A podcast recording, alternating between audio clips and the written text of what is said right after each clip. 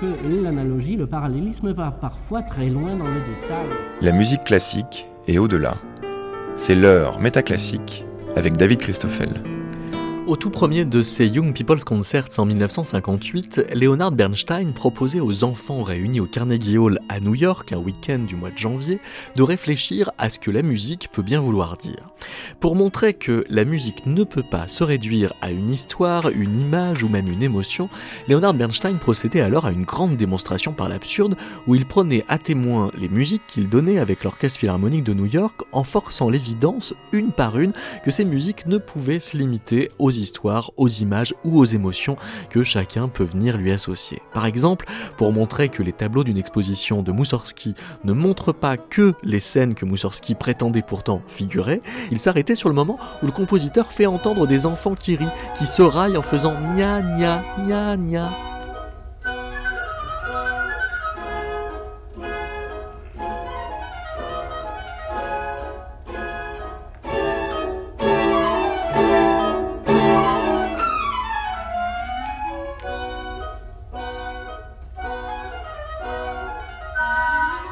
Peut-être que Moussorski ne notifiait ses nia nia nia nia que pour alimenter le paysage sonore des jardins, des tuileries peuplées d'enfants, d'où cette manière de marquer musicalement les petits rires de raillerie dans un fragment mélodique qui entend imiter le sarcasme à l'état infantile, là où d'autres compositeurs, portés par d'autres nécessités dramatiques, peuvent donner au rire mis en musique une tonalité autrement plus terrible, pour ne pas dire déchirante.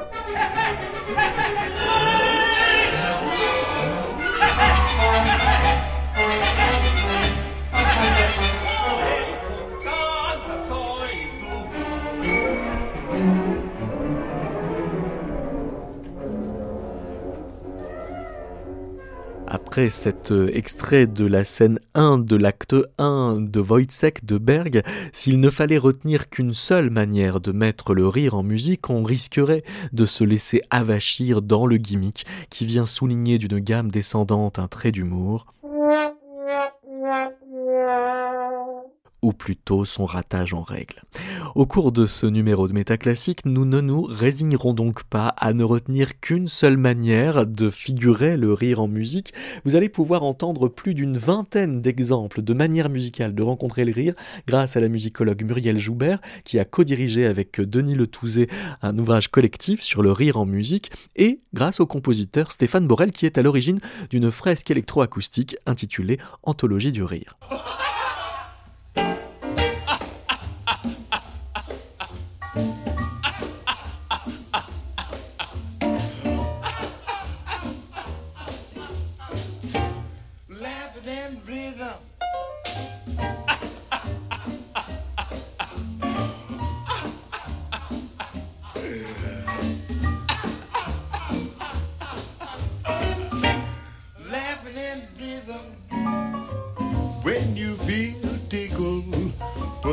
feathery new oh, wave out there. When do we go? La Horoti Mac Bounty, a La Ball.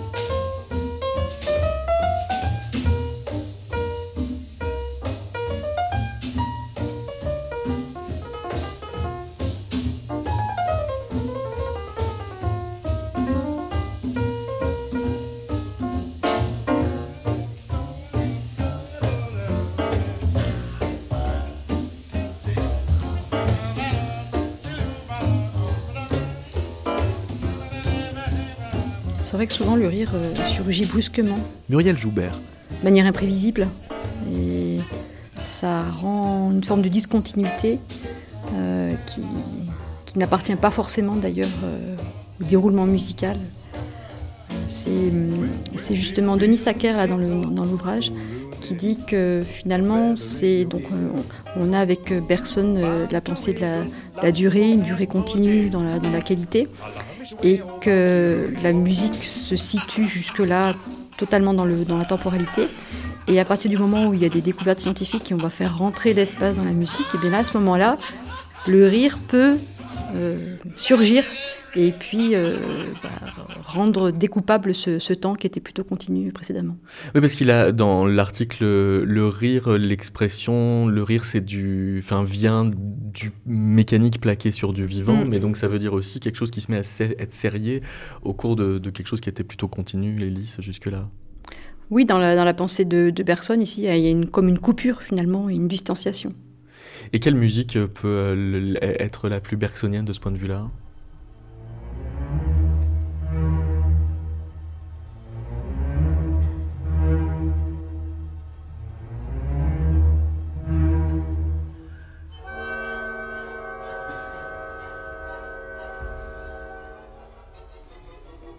Le songe d'une nuit d'été, d'une nuit de sabbat, pardon. Euh, oui, euh, ça donne. C'est peut-être ce que j'aurais dit aussi. Oui.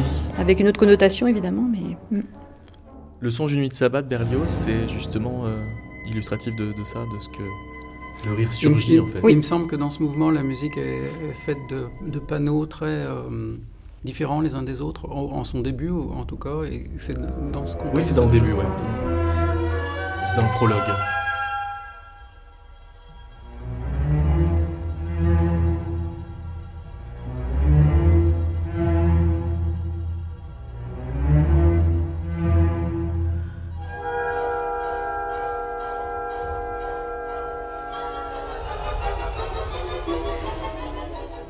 Alors précisément, chaque euh, événement correspond à quelque chose. Donc là, le rire fait partie d'une sorte de galerie de... Oui, c'est ça, on a un rire euh, diégétique quelque part dans, ça. dans cette musique-là. comme d'ailleurs, euh, on l'avait dans d'autres exemples, ou comme on l'a, je crois, dans le concerto pour orchestre de Bartok, hein, sans doute. Enfin, même s'il n'est pas explicitement exprimé, il se reconnaît, donc quelque part, il est diégétique.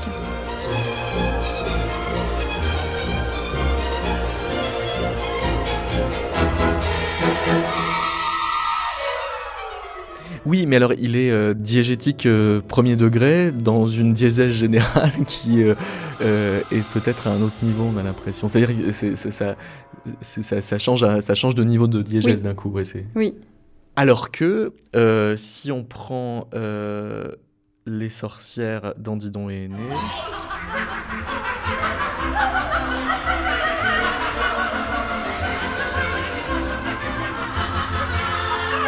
Là, le, rire euh, est à la fois dans l'intrigue et devient un élément musical.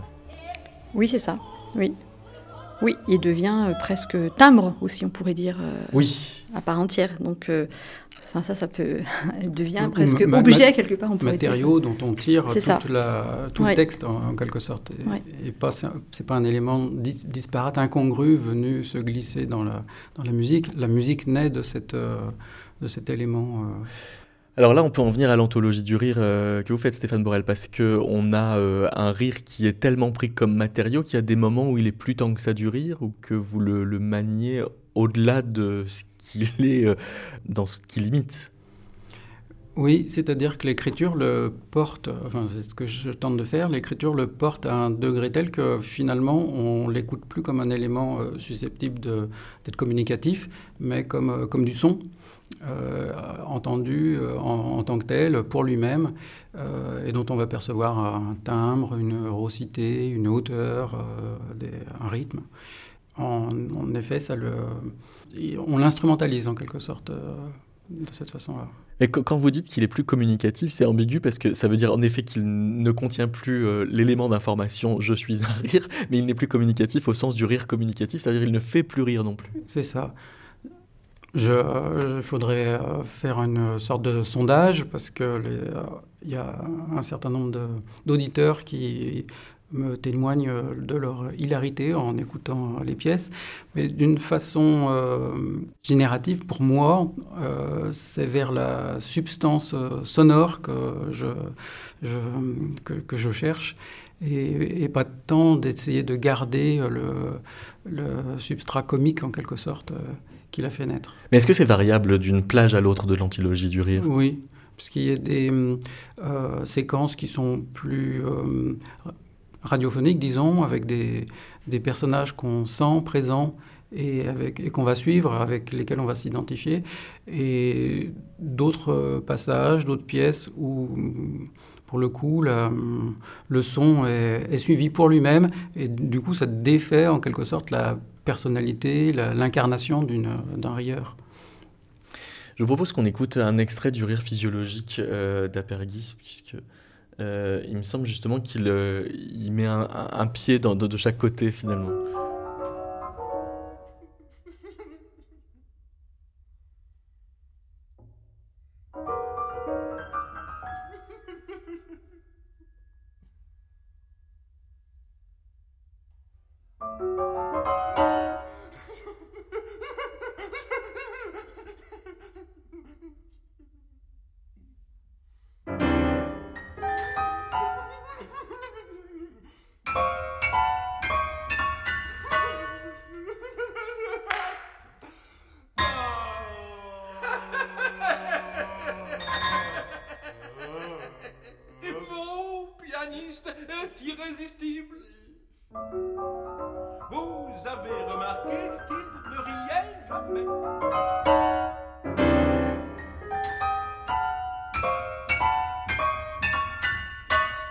A un autre problème, c'est que c'est un rire représenté. Oui, c'est là-dessus que j'aurais aimé rebondir, c'est que dans mon cas, tous les rires que j'utilise sont sincères. C'est pas des rires de comédiens, d'interprètes en quelque sorte. Euh, c'est des rires qui ont été suscités de façon naturelle par le biais d'un entourage, d'un mime, de, de devinettes. De... Mais ça pose une question de méthode. C'est comment vous faites pour euh, enregistrer des qualités de rire aussi euh, présents? J'ai enregistré beaucoup de rires et puis ensuite je les ai triés. Mais vous enregistrez les gens avant qu'ils rient À leur insu? Ah non, pas du tout. Je les convie à ah rire. Mais en déterminant bien les règles du jeu, c'est pas moi qui vais les faire rire et eux, il faut surtout pas qu'ils se forcent. La réussite de l'entreprise, c'est que la personne ou les personnes avec qui euh, la personne enregistrée se trouve doivent les faire rire. Et euh, ça peut passer par des euh, choses qui sont mimées, par des choses qui sont euh, dites, qui sont dites à travers un casque, qui sont dites euh, en vis-à-vis, en face à face. Mais la personne enregistrée n'a pas pour mission de, de, se forcer à rire. Aussi. Mais vous, vous, vous, les, vous les racontez des blagues dans le casque ou comment vous faites? Voilà, bah, il y a des, stratégies, mais c'est pas moi. C'est, D'accord. C'est jamais moi. mais c'est les gens qui choisissent eux? C'est les gens qui choisissent eux ah, de venir euh, avec euh, des Qui choisissent leurs stimulants. Qui choisissent leurs stimulants. Les stimuleurs euh, choisissent leur, leur, méthode pour surprendre la personne enregistrée. donc, ce que le matériau que je récupère est authentique. C'est des gens qui ont véritablement ri et ri de choses qui les amusaient. Et c'est en ça que je suis toujours euh, gêné pour ma part dans les euh, œuvres comme celle d'Apergis, par exemple, euh, ou Berriot, où on sent que le rire est interprété, il, est joué, il est factice en quelque sorte. Ah oui, chez Berriot, c'est carrément. oui, non, c'est comme ça. Une vocalise. C'est ça. Bah, après, oui, le rire devient un langage, en fait, quelque part, un élément du langage. Donc c'est du langage musical. Du langage musical. Voilà, même si je, me l'approprie pour en faire des, pour construire des choses avec, je sais qu'au départ, il y a ce fond de, de, sincérité. Oui, mais alors c'est en bordure du langage, justement, puisque c'est une espèce de, de, vocalise qui est euh, plus tellement euh, euh, de l'expression verbale, mais qui n'est pas non plus par celui qui rit une production vocale, quoi, enfin pour l'exemple, par exemple, chez, chez Berriot, par exemple. C'est que c'est quand même pas la même chose euh, de prendre un cri et un rire, par exemple. C'est pas la même. Euh, non, mais au bout d'un moment, quand finalement tous ces bruits corporels vont être euh, inclus, ça va constituer comme un, nouveau langage musical.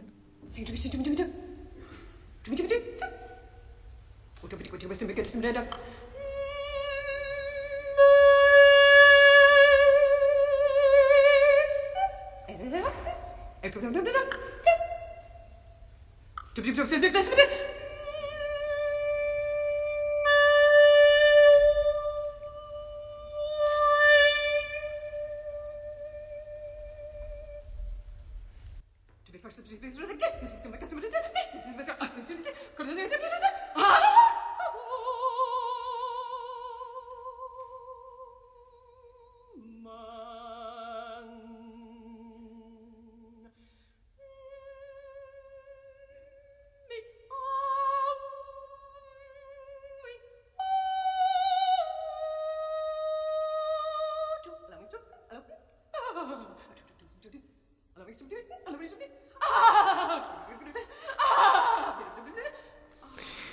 on a l'impression que les moments euh, vraiment euh, codés comme du rire débordent un peu quand même. Débordent de leur fonction de langage, c'est ça? Oui, mais débordent aussi euh, du reste des, des, choses qui sont plus clairement musicales.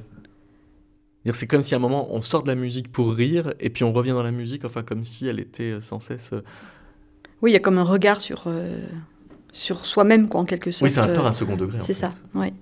Après, chez Berriot, il faut bien voir qu'il y a, peut-être deux manières de voir les choses qui, se, qui sont complémentaires d'ailleurs.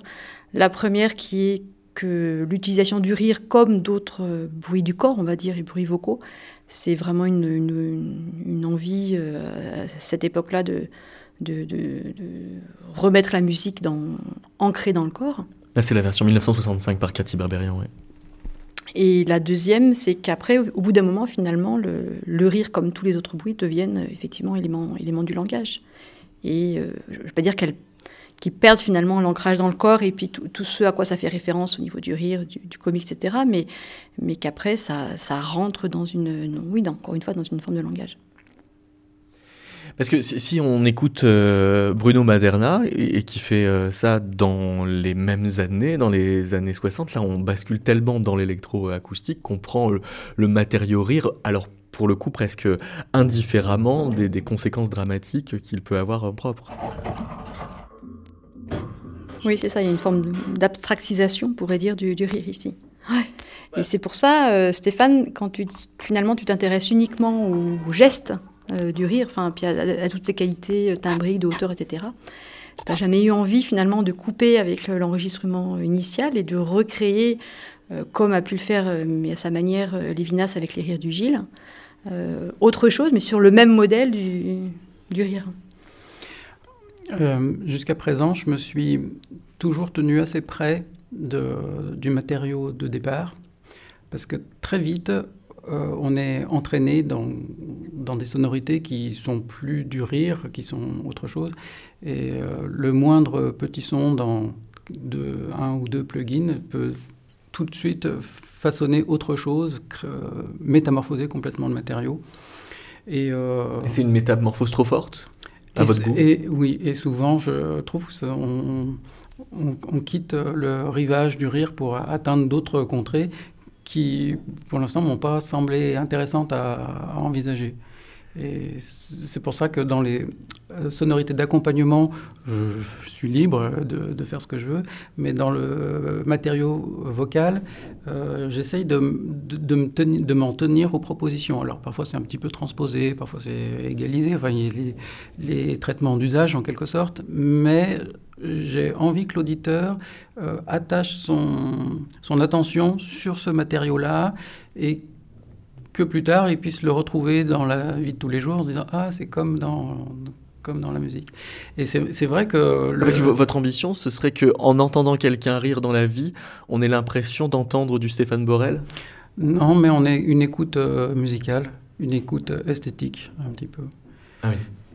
Euh, j'ai souvenir que quand je me suis livré à des prises de son de, rire pendant des semaines et des mois, euh, j'étais euh, accroché quand je marchais dans la rue, par exemple. Dès qu'il y avait un rire, c'était, il, débordait en quelque sorte. J'étais aimanté à ces, sonorités-là.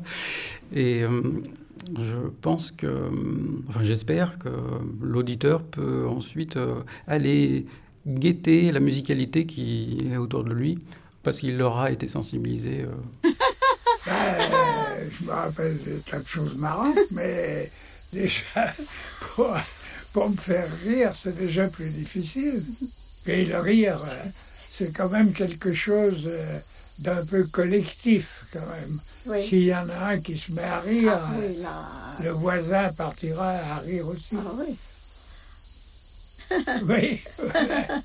voilà. Allez-y, ça me fera rire.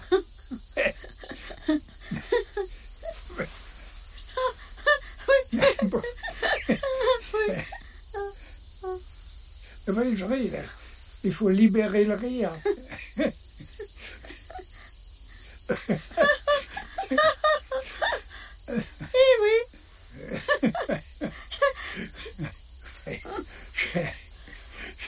Suis pas drôle. voilà.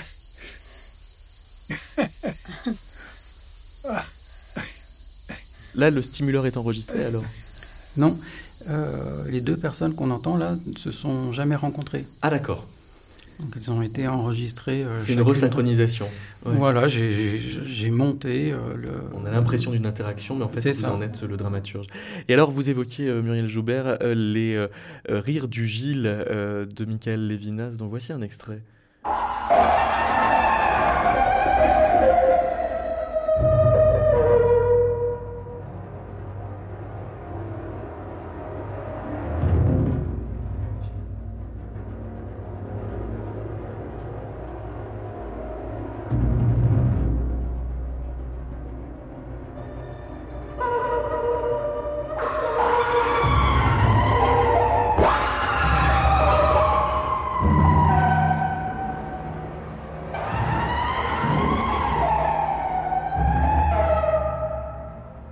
Connaissez particulièrement bien l'œuvre de Michael Lévinas, donc euh, vous pouvez nous dire ce que cette œuvre a de particulière euh, dans euh, son catalogue, cette œuvre de 1981, Les Rires du Gilles?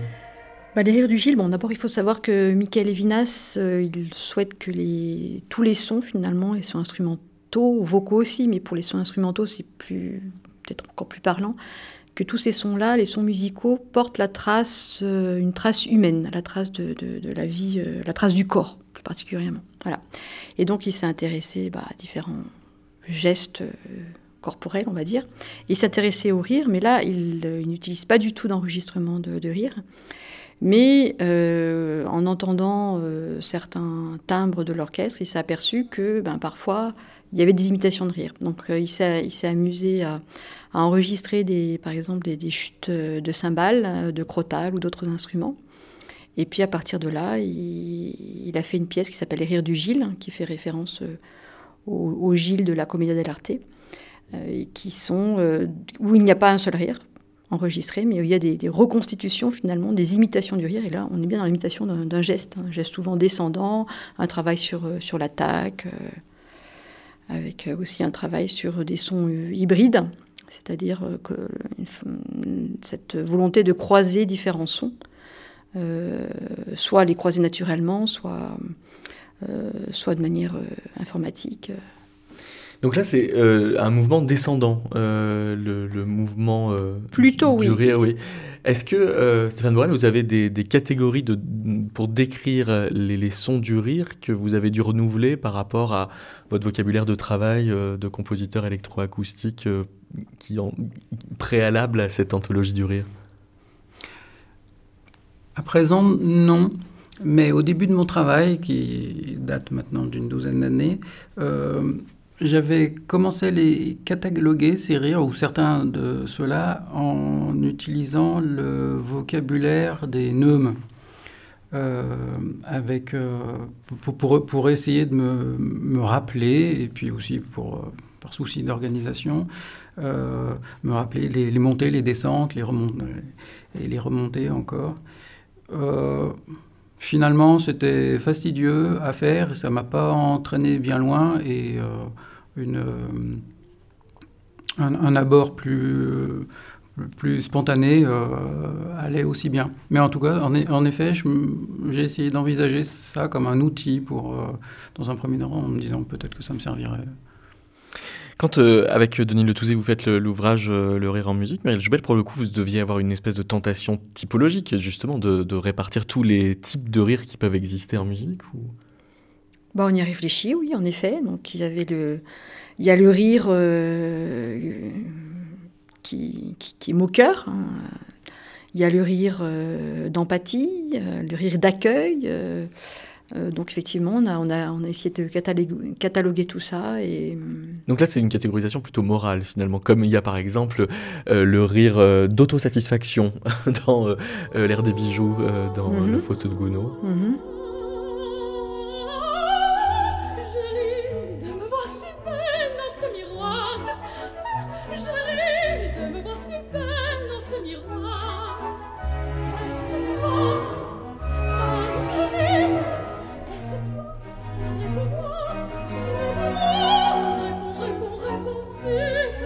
Mais il y a aussi euh, des catégories sonores. Oui, c'est moi, c'est plutôt ce que j'ai en effet euh, travaillé. Euh, le fait que ce soit des rires féminins ou masculins, d'une part, le fait que ce soit des rires dans lesquels on perçoive assez nettement des voyelles, ou des Vous l'appelez comment celui-là? Bah, la, pièce que j'ai composée en utilisant ce type de rire, je l'appelais les champions, parce qu'ils échangent des, des voyelles et ils luttent en. L'un fait des I, l'autre fait des A, et puis euh, il y a une sorte de, rivalité un peu comme dans un jeu euh, télévisé. Mais en, tout cas, c'est un, type de rire euh, qui exploite cette caractéristique.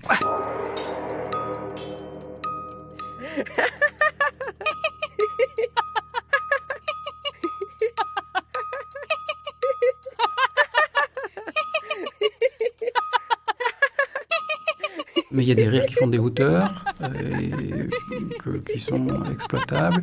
Il y a hum, des rires qui sont presque pas des rires, c'est-à-dire que c'est les inspirations qui viennent après le rire. Il y a quelques éclats de rire, et puis après la personne fait des, inspirations très sonores, un peu euh, euh, comme un, singe ou un âne. Et voilà, c'est un type aussi.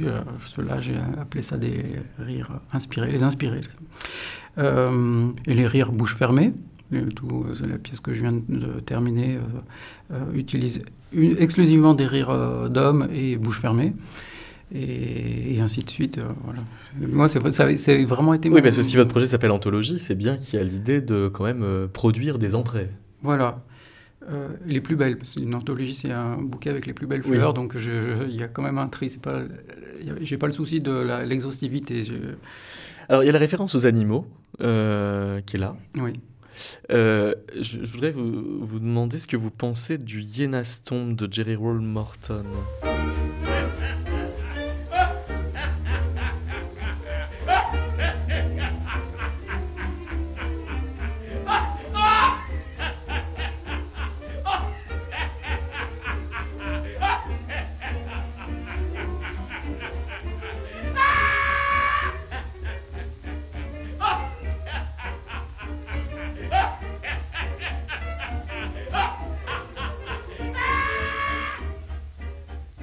Euh, bah, moi, j'ai envie de rire à chaque fois que j'entends cette chanson. Hein. Ah oui Ah oui. C'est un rire communicatif bah alors qu'il est musicalisé, qu'il est maîtrisé. Tout à fait, il est maîtrisé, c'est ça, mais tout à fait. ça a été appelé euh, Yena. Euh, Yena Stamp, c'est ça? Oui, Yena Stamp, ouais. Parce que simplement le cri de la hyène ressemble à notre rire humain. Voilà, mais évidemment, ça n'a pas le même sens derrière. Euh, alors, ça a été analysé par euh, Bernard euh, Lorta-Jacob, l'ethnomusicologue, qui a fait un article qui s'appelle Ah, je ris de me voir si savant, en référence à l'ère des bijoux que j'évoquais tout à l'heure, Ah, je ris de me voir si belle. Et il écrit que la musique double le rire autant que le rire double la musique. D'un côté, un réflexe physiologique, de l'autre, un art de combinaison. Il s'agit, reconnaissons selon d'une curieuse association dont le seul caractère insolite suffirait à faire rire. Et si au bout du compte, le mariage entre les deux plans fonctionne, c'est surtout grâce à la syntaxe musicale, comme s'il y avait un exercice qui consistait à mettre quand même la musique au-dessus du rire. Euh, donc même si ça nous fait rire, ça, euh, ça, nous entraîne quand même dans, le jeu rythmique euh, qu'il nous propose. Quoi. Le, stomp vient potentiellement rattraper la hyène. Mm-hmm. Oui. Mais alors, dans, cette alerte à je ris de me savoir si savant, il y aurait quelque chose aussi d'une supériorité. Est-ce qu'il y a un rire colonial? Bien, un article dans l'ouvrage Le rire en musique de Benjamin Lassauzet qui justement parle du, du rire nègre dans les œuvres de Debussy. Il fait comme ça plusieurs interprétations au fur et à mesure. Donc, euh, le, le, rire euh, qu'on trouve dans plusieurs œuvres, dans Goligokskekwo, dans euh, dans le, Petit Nègre et puis également dans non pas dans le Petit Nègre, dans le Minstrel et également dans la boîte à joujoux. Et à chaque fois, évidemment, c'est un, noir qui est là. Euh, donc évidemment, il y a toute une série d'interprétations euh, où Benjamin Lassauzet montre qu'au départ, on a l'impression que bah, c'est le blanc qui se moque du, nègre. Et puis finalement, après, c'est le nègre qui se moque du blanc, c'est le blanc euh, déguisé en nègre qui se porte, etc., etc., mm. pour montrer que finalement, euh, euh, voilà, il y a, y a, une, mise en abîme comme mm. ça, voilà, de, tout, de, de, tous les rires. Et en tout cas, c'est pas forcément, c'est pas du noir dont on va se moquer, c'est beaucoup plus subtil. Eh, est-ce que oui, c'est ça, le, le, rire peut être moqueur au point de se moquer du rire d'un autre Et la musique pourrait euh, aider à mettre comme ça euh, euh, le jeu de citation en marche. Peut-être. Je sais pas, oui, dans, c'est dans Umbrella Man. Donc on a Dizzy Gillespie et Louis Armstrong qui vont se mettre à improviser. Et après, ça se finit par, par un échange entre les deux où ils rigolent au milieu. Et en fait, c'est comme si eux-mêmes se replaçaient dans leur peau de noir dont on rit. Et euh, ils rigolent, ils se placent dans, ce, dans, dans, cette face-là, ils rigolent aussi d'eux-mêmes, mais ils rigolent aussi avec le public. c'est, voilà, c'est, je ne sais pas si ça correspondait un petit peu à... Ah oui, mais alors c'est, passionnant parce que ça veut dire que c'est un rire qui est à la fois un peu à charge et en même temps cathartique, et qui arrive à, être dans les deux en même temps? Oui, c'est ça. C'est ça. Et avec ce, ce, double regard finalement, un regard à la fois euh, conscient de la réalité, on rit du noir, mais également euh, évidemment critique et, empathique, puisque euh, finalement on veut avoir le public euh, avec. Il y, y, a un rire qui semble faussement innocent et en même temps railleur de ceux qui seraient solidaires avec lui, c'est peut-être celui de la fille de paille de Brigitte Bardot.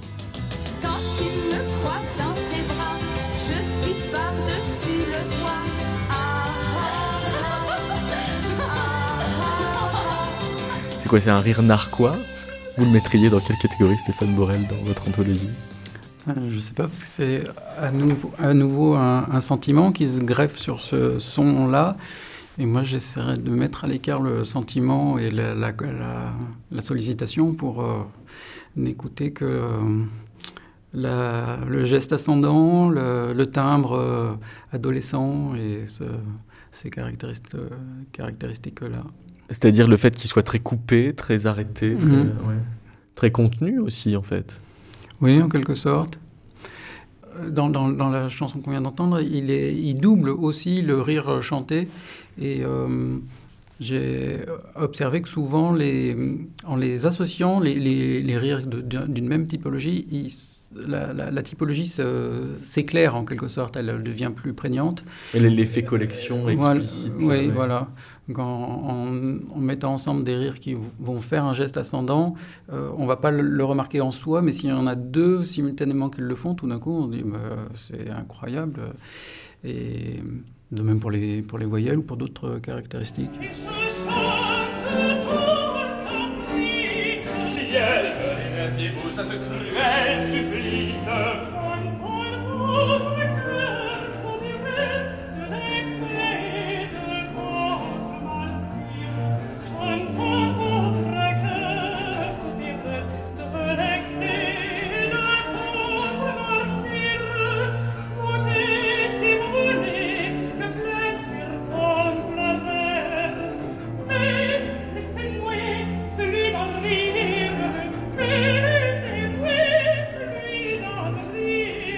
Ce soit euh, le carnaval qui est chanté euh, par Paul-Henri euh, Villa ou la folie qui est chantée par Mélanie Rouvio dans cette version de l'opéra. Donc le carnaval et la folie d'André Cardinal Détouche. Chaque fois que le mot rire apparaît, il est comme étiré pour que sur le i y ait plusieurs notes, une sorte d'ornement.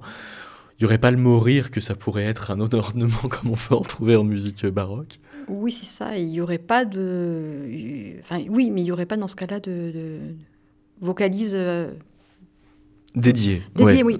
En fait, ce qui est intéressant, c'est de voir que dans cette œuvre-là, on rit. Enfin, les, chanteurs euh, imitent un rire à l'opéra, mais de manière finalement assez discrète, parce qu'on ne rit pas à l'opéra. On pleure, on peut pleurer, mais on, ne rira à l'opéra à gorge déployée qu'à partir du moment, enfin à partir de la deuxième moitié du XVIIIe siècle avec l'opéra comique. Mais avant, on ne rit pas. Et c'est vrai que c'est intéressant, et c'est Pierre Sabi qui en parle dans son article, c'est qu'avec euh, Platé de, Rameau, là, le rire est carrément présent. Pas forcément, alors il c'est toujours des déclinaisons de toute façon de, des vocalises sur des voyelles, mais c'est pas forcément sur, euh, sur les mots comme rire ou autre. Euh, c'est sur d'autres mots et que le rire est beaucoup plus prononcé. Et que là, finalement, on se pose la question que pourquoi cette présence du rire, euh, qui n'est pas sans doute un rire qui n'est pas bien séant. Et il y a toute une hypothèse qu'il fait, comme quoi finalement l'opéra est en train de changer. Et que par la suite, ça annonce finalement ce qui va se passer après, où on ne rit pas encore à l'opéra. Et d'ailleurs, cet opéra-là n'a pas eu beaucoup de critiques et pas eu de succès mais les choses sont en train de basculer et quelques années après, on rira beaucoup plus franchement à l'opéra.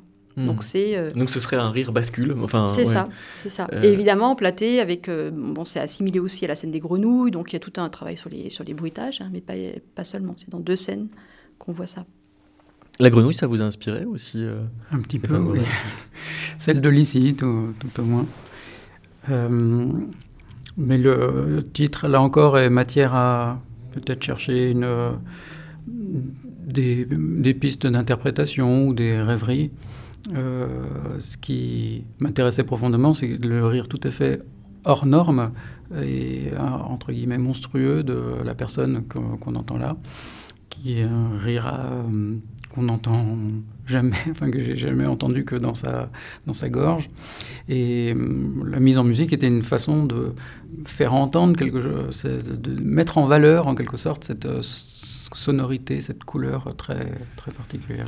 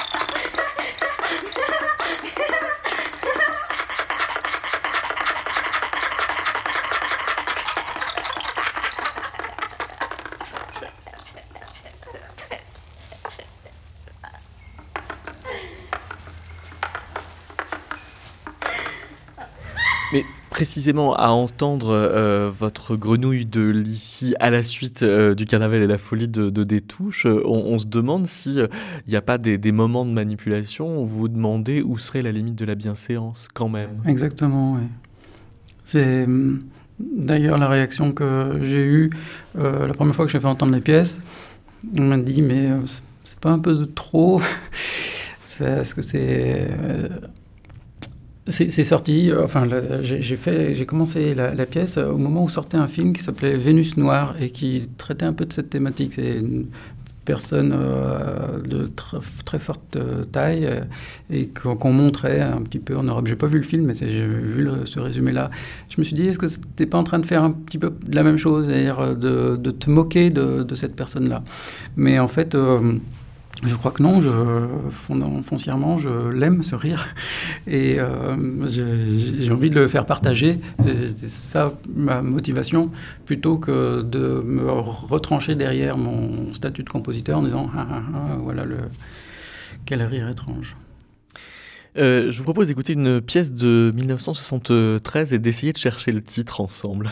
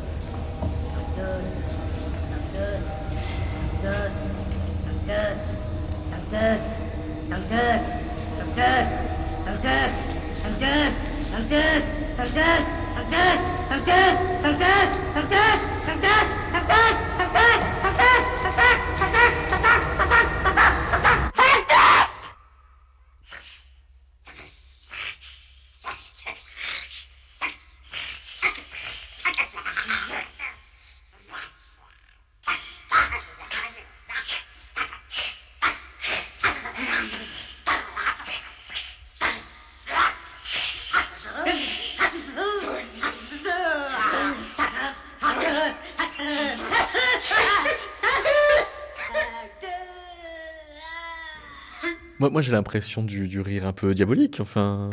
Bah, c'est complètement ça. Sauf que la pièce s'appelle Sanctus et que c'est extrait d'un requiem signé Michel Chion.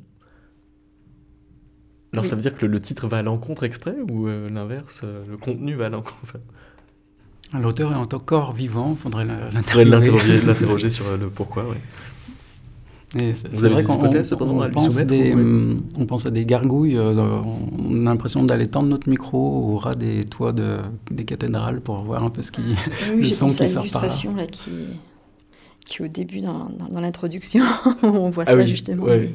des, des gargouilles. Ouais. Après, on a, on a ici un exemple de, de rire un peu cathartique, Oui. euh, comme euh, on peut avoir aussi dans le Grand Macabre, par exemple, de, de Ligeti. Oui. Euh, donc effectivement, euh, alors là, il y a encore une autre dimension qui se- qui s'affiche avec euh, Michel Chion, hein, mais, hum, mais c'est c'est l'idée que ben, on, rit euh, de la mort pour, euh, pour se libérer. Mais euh, cette catharsis, elle pourrait euh, être au sacrifice de la musique, c'est-à-dire que euh, on, rit parce que la, musique nous suffirait pas à, à tout exprimer, qu'on a besoin d'aller chercher comme ça des, des registres expressifs qui sont un peu en dehors des, des vocalises maîtrisés par. euh, Bah, ça fait partie d'un autre matériau, finalement. On peut très bien utiliser ce matériau-là comme ça. un autre. Oui. Mais de le traiter en électroacoustique, c'est plus juste que euh, de l'imiter avec un orchestre comme peut le faire Ravel, par exemple. C'est plus juste quant au statut un peu limite qu'il peut avoir dans, justement dans cette dimension cathartique, par exemple.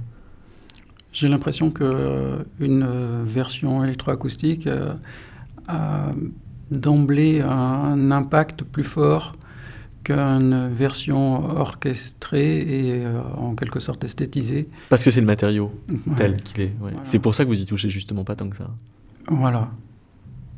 Pour qu'il garde cette euh, primitivité en quelque sorte. Mais là, c'est vrai que par rapport à cette voix qui est enregistrée, enfin, il y a une voix qui est enregistrée et qui, qui est complètement lacérée au fur et à mesure par les transformations, dans le Sanctus de Michel Chion. Donc, qui Là, pour le coup, il est quasi déréalisé. Ouais. quand- qui devient élément d'horreur. Et qui est déréalisé, sauf que je- pas tant que ça quand même. On le reconnaît On encore. le reconnaît et il ne devient pas abstrait en tous les cas. Non, mais il devient euh, quasi euh, irréel quand même. Enfin, Mais il n'est plus humain. c'est ça. En tout cas, il n'est pas pour moi euh, élément d'horreur. Je le trouve plaisant aussi euh, dans sa forme. euh, Mais moi, j'aime j'aime l'horreur aussi. J'ai souvent ce retour des, des gens qui découvrent la- le répertoire électroacoustique. D'emblée, euh, ils ont peur, c'est anxiogène, c'est ceci, c'est cela. Euh, alors que moi, j'ai spécialement choisi euh, des pièces plutôt douces et en me disant, oula, allons-y mollo. et, euh, et la, la réaction des... Oui, mais vous renforcez l'étrangeté aussi.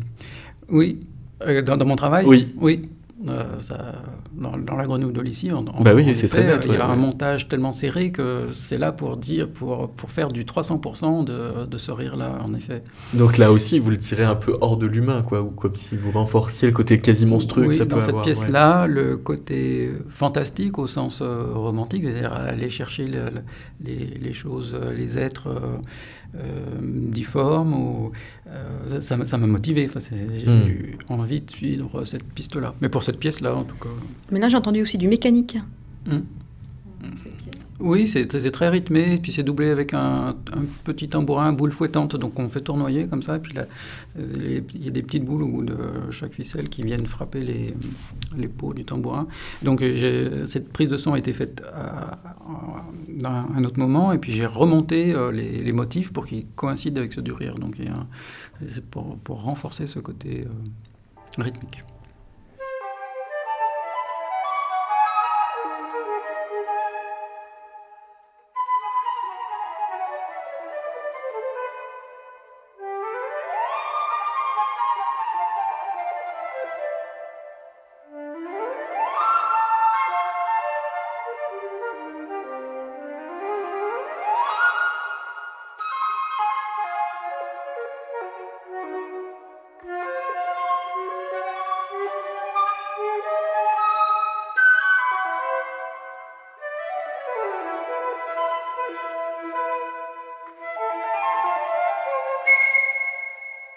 Une miniature pour euh, flûte euh, de Charles Quequin qui s'appelle Le rire vainqueur. Je ne sais pas si vous entendez davantage le rire que la victoire ou l'inverse. Mais euh, si on ne savait pas ou si on n'avait pas le titre, on ne le devinerait pas pour le coup. Non. On est quelque chose de tellement esthétisé que.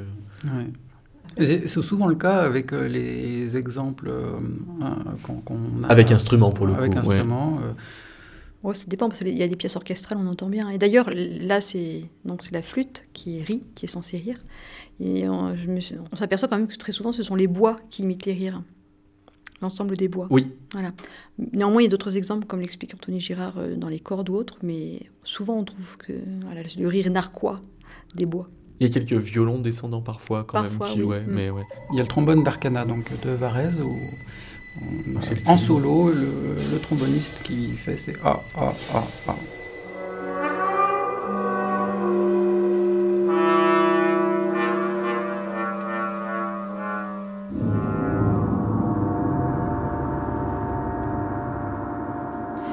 Oui, c'est ça. C'est comme dans Clove et âme de Lévinas aussi, où là, il y, a, bon, y a des séances de sanglots, mais il y a aussi euh, des rires. Et c'est son trombone aussi.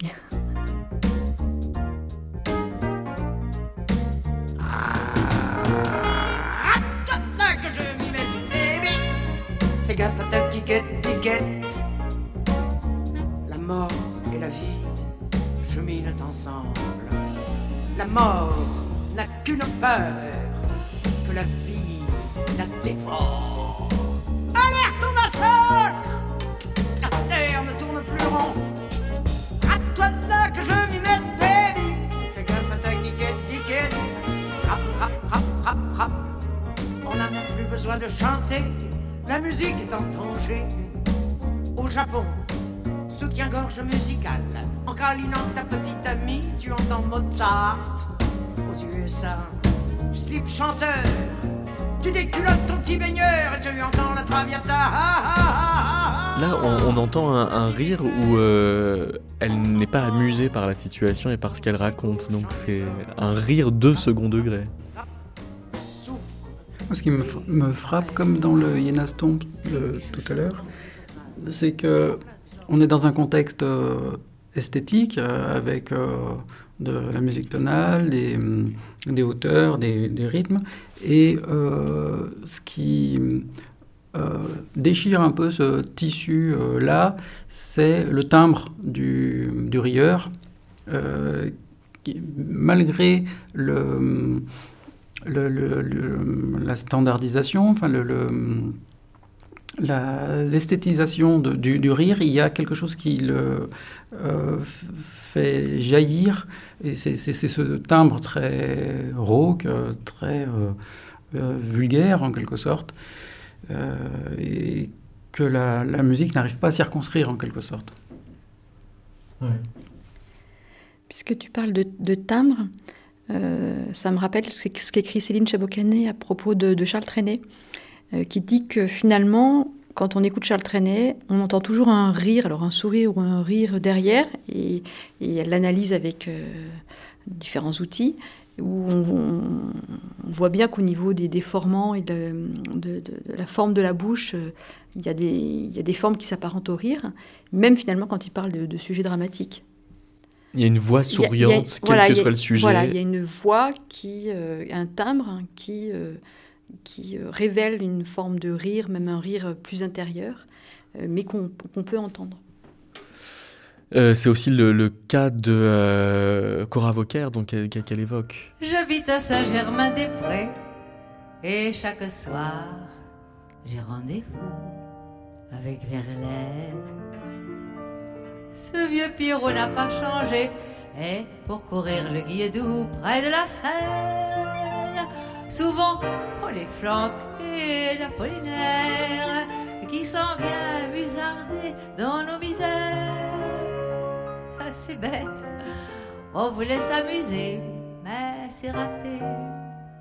On était trop fauchés. Et puis, il y a euh, Big Mama euh, Thornton. Moi, j'ai eu un coup de cœur en découvrant cette référence euh, grâce au livre.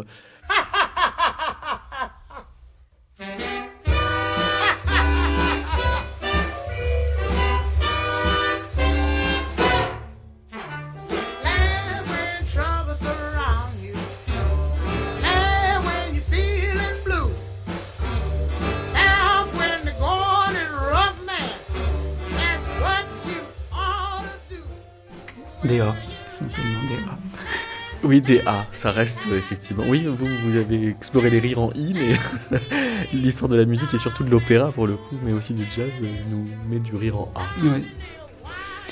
Dans le jazz, euh, oui, le rire, c'est aussi pour, de, pour désacraliser, euh, pour, euh, oui, pour se débarrasser des codes sérieux de la musique. Et on a, c'est aussi sans doute pour cette raison qu'il y a beaucoup de rire aussi dans le jazz ou dans la chanson.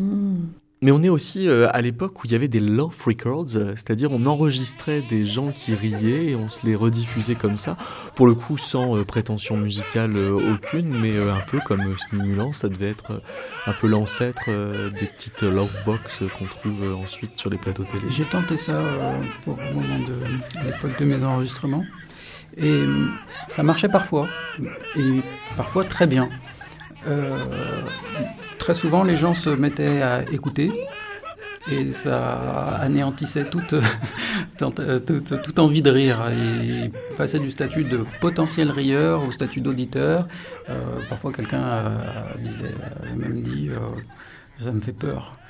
Euh, mais en référence un petit peu aux boîtes à rire qui ont d'ailleurs disparu. D'entendre quelqu'un rire sans savoir euh, trop ce qui l'a amusé, la sonorité du rire hors contexte.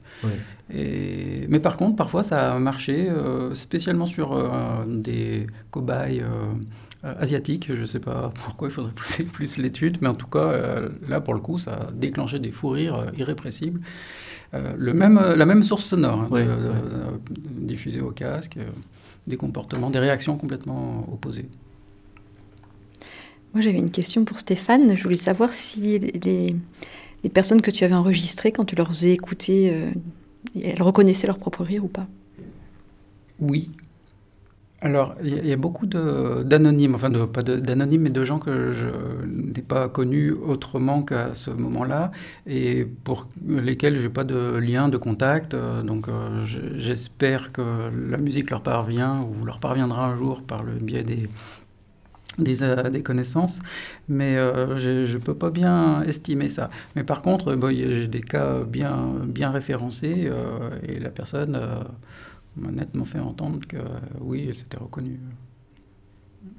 Et on peut se faire peur soi-même quand on se réécoute euh, rire On peut se faire peur, oui. Je me... Ça peut être très très malaisant, comme on dit.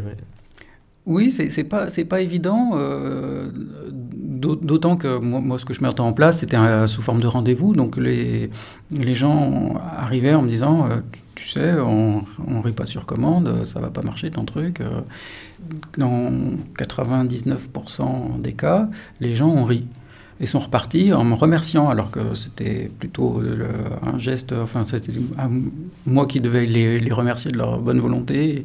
Et, en fait, euh, les gens en ont gardé un, bon souvenir.